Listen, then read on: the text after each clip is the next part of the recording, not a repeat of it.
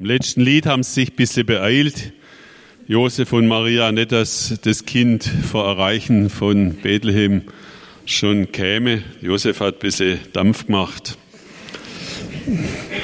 Also wir dürfen heute gemeinsam ein bisschen in das Lied einsteigen. Ich stehe in deiner Krippen hier im Rahmen unserer Serie ja, über sehr bekannte Weihnachtslieder und nicht nur bekannte, sondern auch inhaltsreiche Weihnachtslieder. Ich stehe an deiner Krippen hier.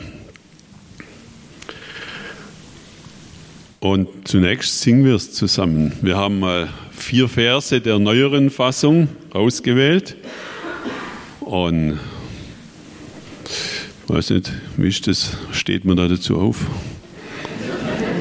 Nicht unbedingt. Ja? Ihr dürft sitzen bleiben. Wir singen es im Sitzen heute, gnädigerweise. Ach so, ich stehe, ja. Na, dann ich vorschlagen, beim ersten Vers stehen wir auf und dann dürft ihr euch hinsetzen. Das ist mal was anderes.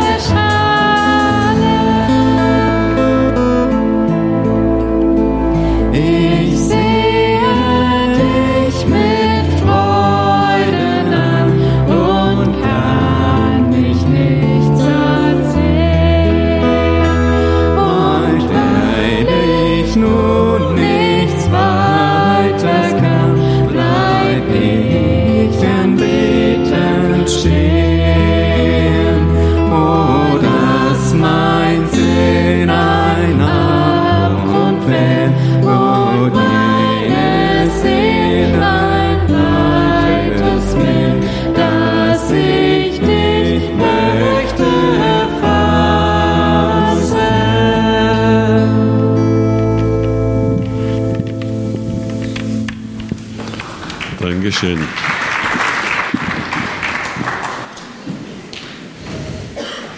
Bleib ich anbetend stehen, haben wir zum Schluss gesungen. Dankeschön.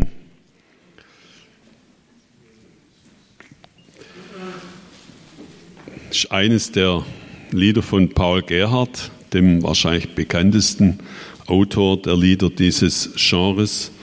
Und es wurde schon recht bald, 1653, habe ich geguckt, veröffentlicht und hat, wie die meisten Lieder von Paul Gerhardt, in der Originalfassung 16 Strophen.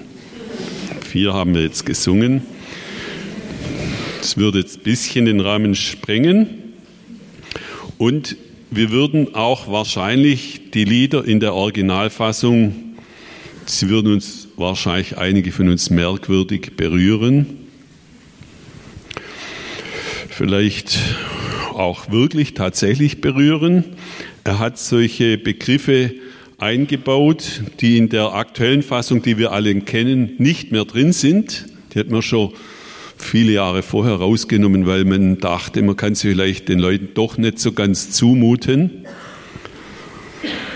Da wird gesprochen von dem Jesulein, das ist noch okay, mit dem Herzelein und den Händelein und sogar dem Mündelein dieses Jesus-Babys, eine sehr verniedlichende Sprache. Ich möchte es mal positiv formulieren. Das sind Worte, die man vielleicht verwendet, wenn man sein erstes Kind im Überschwang der Gefühle im Arm hält. Ja, viele von euch haben das schon mal erlebt. Da spricht man plötzlich Worte aus, die man hinterher vielleicht nicht mehr so weiß, dass man die da gesagt hat. Aber der Eindruck, wenn man so ein Baby dann das mir jetzt als Vater oder als Mutter mitbeteiligt war, dass das entstanden ist, dann sieht und in der Hand hat, es ist schon ein Überschwang der Gefühle. Wer es noch nicht erlebt hat, ich wünsche es euch, dann auch jungen Leuten, auch, dass es so ist.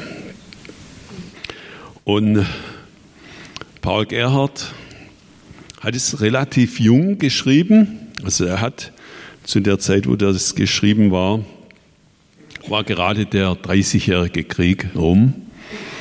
Der 30-jährige Krieg, wie ihr wisst, 1618 bis 48, hat große Verwüstungen angerichtet in der deutschen Landschaft.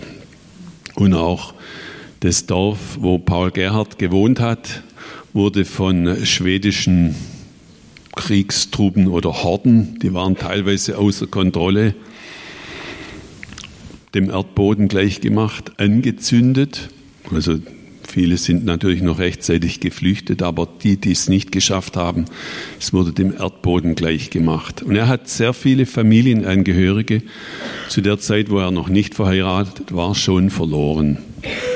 Und Tod war damals ein tägliches Erlebnis wahrscheinlich, weil in der Folge des Dreißigjährigen Krieges und auch während des Dreißigjährigen Krieges in der Endphase, aber auch danach die Pest, alles noch mal überschwemmt hat mit ihrer Grausamkeit, nochmal massenhaft Menschenleben ausgerottet hat, die es noch gerade geschafft hatten, den Dreißigjährigen Krieg zu überstehen. Und in dieser Realität hat Paul Gerhard dieses Lied, diesen Text geschrieben. Es kommt einem ein bisschen so vor, als beinahe ein, ein Hilfeschrei. Dieses ganze Schreckliche um mich herum, ich will es einfach mal vergessen und möchte mich etwas Schönem, etwas Herzerfrischendem zuwenden, dem Gedanke dieses Jesus-Babys in der Krippe. Ich habe eine zweite Realität, und die zweite Realität dieser, dieser Innigkeit, die hat er bewusst, denke ich, dagegen gestellt, gegen die erste Realität, in der er leben musste, die alles andere als angenehm und schön oder gar romantisch gewesen war. Interessant ist auch bei diesem Lied, es ist auch nicht alles auf meinem eigenen Mist gewachsen. Zum Glück kann man sich da schlau machen, denn es gibt preisgekrönte Predigten zu diesem Text. Also meine ist wahrscheinlich nachher nicht preisgekrönt, aber mit Gottes Hilfe wird sie euch hoffentlich etwas bringen. Der Mensch, der an der Krippe steht, der in dem Lied uns beschrieben wird, steht da quasi alleine. Also wir stellen uns ja vor, dass eine Krippe zumindest mit einem Josef und einer Maria und einem Ochse und einer, e, einem Esel und noch, was gehört noch dazu? Ein paar Hirten, was noch? Schafe, Könige gehören irgendwie dazu, die sind ja angeblich ein bisschen später gekommen, Engel noch, die drapiert werden. Also alles andere als nur eine Krippe mit dem Baby drin, aber der Paul Gerhard erwähnt in seinem Krippenlied ausschließlich die Krippe und Jesus und sich selbst, sonst nichts. Alles andere lässt er weg.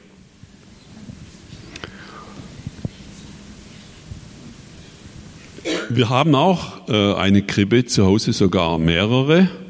Auch als wir diese Woche äh, Adventssingen hatten mit unseren Nachbarn, hat die eine Nachbarin dann eine Tasche geholt und hat schöne handgeschnitzte Figuren, eine nach dem anderen, auf dem Tisch im Freien, auf diesem großen Holztisch hingestellt und hat dazu eine Geschichte erzählt. War echt sehr schön.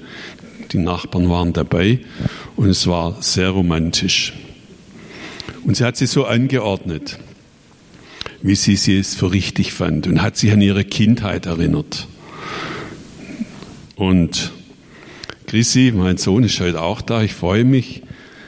Der hat uns ein Bild geschickt von einer Krippensituation bei ihm zu Hause. Da wohnen außer meinem Sohn und meiner Schwiegertochter auch noch meine zwei Enkelmädchen, die Frieda und die Marlene.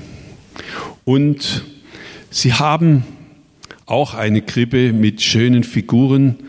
Und ich habe dieses Foto geschickt bekommen, wie Frieda und Marlene die Krippensituation aus ihrer Sicht empfinden, was sie der Meinung sind, was mit dem Jesuskind dort geschehen sollte. Das kann man doch nicht so ohne weiteres allein da in diesem Trog liegen lassen. Das hat man ihnen nicht erklärt. Das kam tief aus ihnen, aus ihrem Innersten heraus. Und dann haben sie die Krippe in eigener Regie umsortiert, wie ihr seht. Also Maria und Josef liegen da und haben das Jesusbaby so richtig kuschelig in sich drin. Das hat mich auch berührt. Ihre kindliche Sicht von so einer Krippensituation. Den Jesus kann man doch da nicht alleine liegen lassen. Der muss doch reingekuschelt werden zwischen Papa und Mama. Sehr kreativ und sehr ursprünglich. Und ich meine auch aussagekräftig. So hat also jeder seine Sicht über der Krippe, wie er sie für sich persönlich interpretiert Zurück zu Paul Gerhardt. Nur er und sein Heiland. Und er sagt, so wie Gott mit Jesus sein allerliebstes für uns Menschen gegeben hat, jetzt kannst du mal den ersten Vers nochmal einklinken, bitte. So gibt der Mensch an der Krippe, quasi er, dem Jesuskind alles hin, was er ist und hat. Wirklich alles. Geist und Sinn, Herz, Seel und Mut. Nimm alles hin und lass dir's wohlgefallen. Ein totales Vertrauen, ein totales Zutrauen. Alles. Gott hat alles gegeben und das inspiriert ihn, das macht ihn fähig, alles ihm zurückzugeben. Da hast mein Leben mit allem, was drin ist, Verstand, Seele, alles, was ich bin.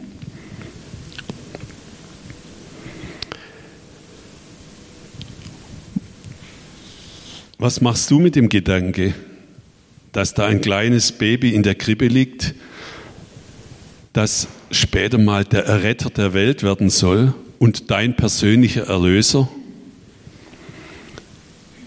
Das später, wenn es erwachsen wird, an das Kreuz genagelt werden wird, freiwillig, nach drei Tagen vom Tod wieder auferstehen wird, in den Himmel auffahren wird und dort seinen Platz als König aller Könige, als Herrscher aller Herrscher einnehmen wird, dem alle Engel dienen und dem auch wir mit unserem ganzen Leben und unserer ganzen Kraft nachfolgen und dienen sollen?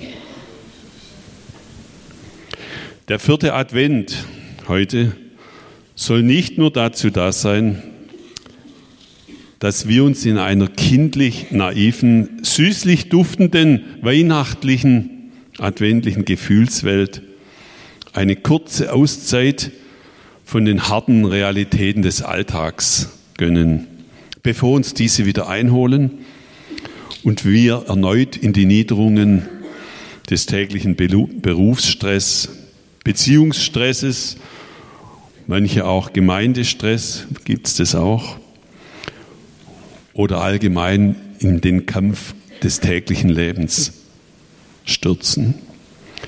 Vielleicht ist das weihnachtliche Krippeerlebnis auch dazu da, uns da mal eine Auszeit zu gönnen, aber nicht nur. Die Auszeit sei euch gegönnt, aber die Ansprache, die Wirkung des unglaublichen Vorgangs da in der Krippe auf jeden, der sich darauf einlässt, der sei uns nicht erspart. Gott wird Mensch. Er überrascht. Er ist ganz anders, wie wir erwarten. Er wird sogar verletzbar. Arm und nackt, minimal. Gott wird bedürftig. Oder meint ihr, das Baby hätte seine Windeln selber wechseln können? Wahrscheinlich hat es gar keine gehabt. Aber irgendwie, es hat, es war bedürftig. Es hat die Hilfe gebraucht seiner Eltern.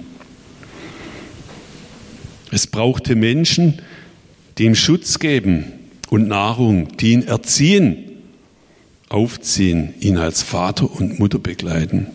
So wurde Gott ein Mensch. Das können wir kaum richtig verstehen. Jedenfalls, ich tue mich damit, tue mir da, damit etwas schwer als vielleicht ein bisschen rationalerer Typ. Aber man kann noch ganz andere äh, Gedanken haben. Jeder hat ja so seine eigene Welt.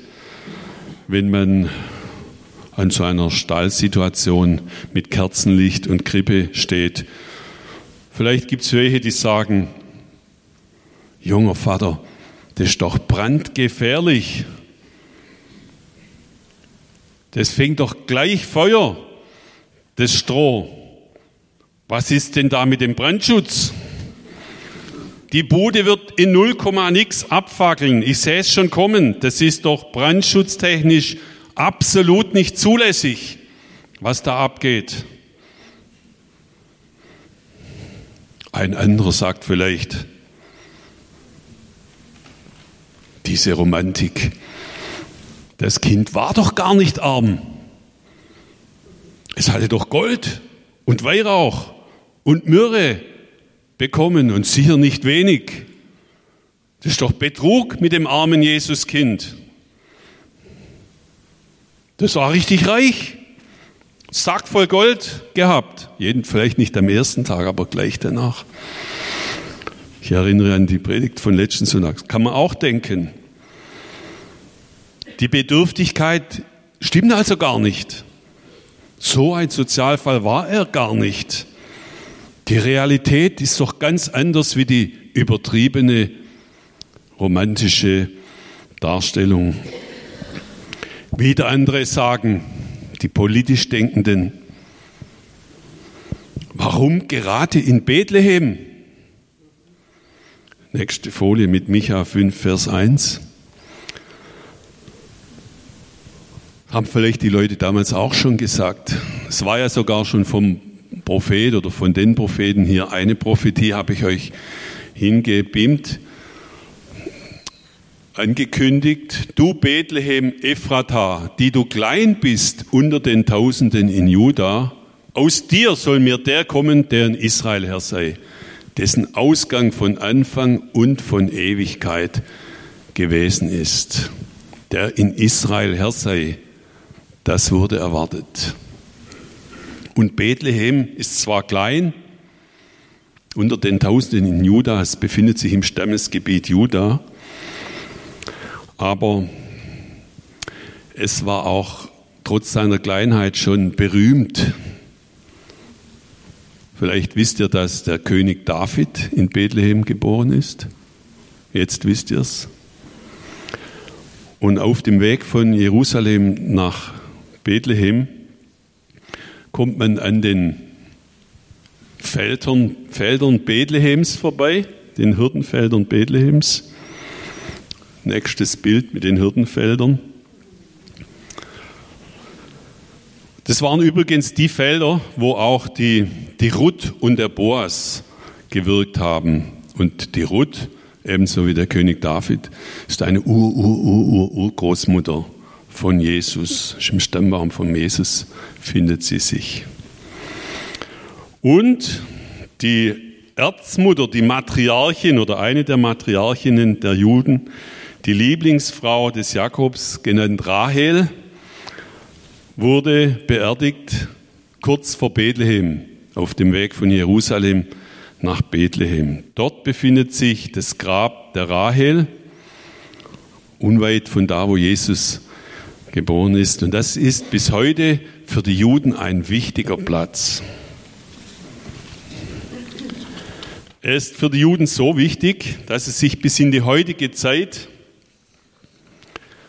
zeigt in der Konstruktion der Mauer um die Stadt Bethlehem herum. Ich selber war mal dort, eigentlich noch nicht, aber egal. Ja, dann ja, gut. Wir wollten Bethlehem besuchen. Wir hatten erwartet, da gibt es irgendwie so einen romantischen nachgebaute Krippenstall oder so, damit unsere Fantasie so richtig up to date wird. Und dann kamen wir genau an der Stelle an und äußerst unfreundliche, ich denke wahrscheinlich palästinensische Bewacher, da sind auch Israelis zugange, gucken jeden an, der da rein will. Und sie waren so unfreundlich, dass Hannah und ich beschlossen haben, wir drehen wieder um. Das geben wir uns nicht. So eine, sagen wir mal, entwürdigende Behandlung am Eingang der Enklave Bethlehem oder der mit einer Wahnsinnsmauer, wie ihr seht, und Wachtürmen und Stacheldraht umgebenen Stadt Bethlehem. Das geben wir uns nicht. Und als die Israelis das natürlich finanziert haben, diese Mauer, damit die Palästinenser nicht rüberkommen zu dieser Zeit, heute wäre es vielleicht nicht mehr so wichtig, dann haben sie an der Stelle, wo das Grab Rahels war, die Mauer nach innen ausgespart. Da gibt es so eine richtige Einbuchtung, damit die Juden auch sich dieser Prozedur nicht jedes Mal unterziehen müssen und freien Zugang zum Grab der Rahel haben. Also ziemlich politisch das Ganze. Auch heute noch ist Bethlehem ein sehr politischer Ort. Es gibt nicht bloß viele Kapellen, die im Laufe der Jahrhunderte dort gebaut werden, ist ja für uns ein heiliger Ort sozusagen, wo Jesus, unser Heiland, unser Erlöser geboren wurde. Da müssen Kirchen gebaut werden. Da ich nicht dort war, weiß ich auch nicht, wie viele. Aber ich habe gelesen, es gibt auch circa 100 Moscheen in Bethlehem. Also ist richtig hart. Und es gibt keine zuverlässigen Zahlen, wie viele Menschen dort leben. Offiziell 30.000, aber die Zahl der Menschen, die sich dort aufhalten, schwankt so zwischen 30.000 und 150.000. Wahrscheinlich jetzt gerade eben knapp 150.000, weil natürlich auch sehr viele Touris an Weihnachten dorthin gehen. Es ist ein Ort der Spannung, wie ihr an diesem Bild seht. Ein hochpolitischer Ort der Aufregung, nicht gerade ein Ort des Friedens. Und genau diesen Ort hat Gott ausgesucht oder anders gesagt, zu genau einem solchen Ort ist der Platz geworden, an dem der Friedefürst, der aber auch der Herr aller Herren ist, der der Schlange, dem Satan, den Kopf zertritt, erstmals, wenn auch in der überraschenden Form eines Babys, auftritt. Ja, der Jesus, dem wir dienen, ist nicht nur ein niedliches, unschuldiges Kind in einer romantischen, stilvoll beleuchteten Krippe, Öko-Style, er ist auch der Stein des Anstoßes und er hat alle Macht im Himmel und auf Erden und wird später der gerechte Richter aller Menschen sein. Nächste Folie, Liedtext Nummer zwei. Wir kommen wieder zurück zu Paul Gerhardt. Ich entführe euch immer ein bisschen von der Romantik in die Realitäten, aber auch das ist Realität. Paul Gerhardt kümmert es an der Stelle nicht. Er schafft es, sich die Begegnung mit Jesus an der Krippe als persönliches Kleinod weg von allem politischen Drama zu bewahren, weg von allen Ungereimtheiten und Aufregern, die eine Geburt an so einer Stelle unter solchen Umständen mit sich bringt, bewahrt er sich. Das als persönliches Kleinod. Und er beschreibt uns in seinem Lied die unendliche Dankbarkeit seines Herzens, die innere Verbundenheit mit seinem persönlichen Heiland, dem Erretter seiner Seele, dem Tröster seines verletzten Herzens, wie du mein wolltest werden. Hast du schon lange bei dir bedacht? Er hat einen Plan mit ihm, er umfasst ihn, er schützt ihn, er ist geborgen bei ihm. Paul Gerhard war noch nicht verheiratet, als er das Lied geschrieben hat.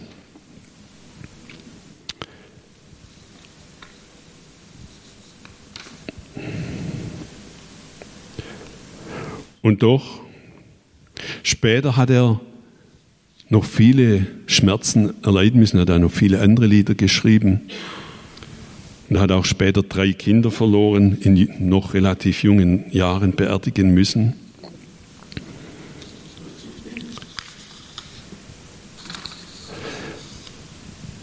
Und doch hat er schon derartig viel Leid hinter sich gebracht, das ihn trotzdem zu dieser Dankbarkeit gebracht hat. Wir können es kaum nachvollziehen. Die meisten von uns, oder eigentlich fast alle, nicht ganz alle, aber die meisten von uns haben gelebt während 70 Jahre Frieden und wirtschaftlichem Aufschwung. Können wir uns überhaupt noch so eine tiefe Dankbarkeit über Erlösung, über persönliche Zuwendung, über Rettung vorstellen? Können wir das überhaupt erahnen? Oder hat uns unser Wohlergehen seelisch abgestumpft? Sind wir uns selber gut genug? Oder vielleicht auch das, nehmen die Probleme um uns herum so viel Raum ein?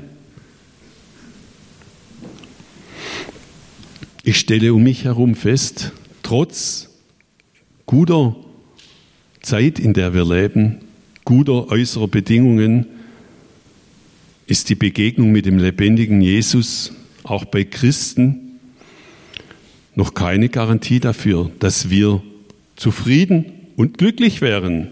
Jedenfalls nicht bei allen. Dafür habe ich zu viele Gespräche mit frustrierten Gläubigen, mit defizitären Aussagen und Verhaltensweisen, mit Kleingeistigkeit und Enge, Neid und Eifersucht gekennzeichnete Gespräche geführt. Zu viel ist davon da. Und ich denke, die persönliche Beziehung zu Jesus ist bei allen von uns noch ausbaufähig, was die Innigkeit betrifft, was die Klarheit und die persönliche Betroffenheit betrifft. Und auch was deine persönliche Erkenntnis betrifft, ohne diesen Jesus wäre ich verloren. Nur durch ihn kann ich gerettet werden. Nur durch ihn kann ich den Sinn meines Daseins erkennen und durch ihn, nur durch ihn bin ich so für wert geachtet, dass es über den Tod hinausreicht. Oder wie Paul Gerhard es ausdrückt, durch ihn wird meine Seele zur Herrlichkeit geführt. Nächste Folie. Du suchst meiner Seele Herrlichkeit. Das ist etwas, was über das Leben hinausgeht. Und das finden wir bei Jesus. Und nicht nur wir suchen die Herrlichkeit unserer Seele, sondern Gott, Jesus, sucht die Herrlichkeit unserer Seele. So drückt es Paul Gerhard aus. Es geht um dich persönlich. Und lass dich, lassen wir uns durch nichts von einer neuen, innigen Begegnung mit dem Herrn abhalten. Lass es uns doch lernen zu ignorieren, was uns alles stört. So wie Paul Gerhard weder Esel noch Ochsen gesehen hat, die um die Krippe rumstehen, noch nicht mal die Hirten. Lass uns doch nicht ablenken durch meckernde Esel, brummende Ochsen oder unverständig dreinblickende Kühe um dich herum.